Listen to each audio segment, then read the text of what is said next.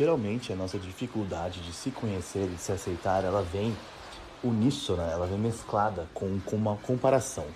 Porque a gente sempre fica pensando naquilo que nós deveríamos ser de acordo com a sociedade, ou naquilo que nós poderíamos ser se seguíssemos a mesma escolha que outras pessoas seguem, ou naquilo que nós seríamos se fôssemos tão bom em algo quanto outra pessoa é, sabe? Ah, se a gente tivesse mais dinheiro, se a gente estudasse mais, se a gente fosse mais bonito. Então sempre é um efeito de comparação também. Mas o ato de se conhecer, ele é um ato de coragem, sabe? Porque, inevitavelmente, a única pessoa que você pode ser nesse mundo é você.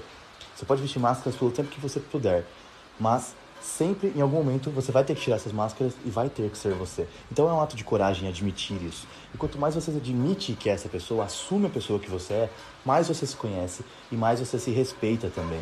E esse é um processo gradativo, é um processo delicado, mas é um processo muito necessário. Seja você.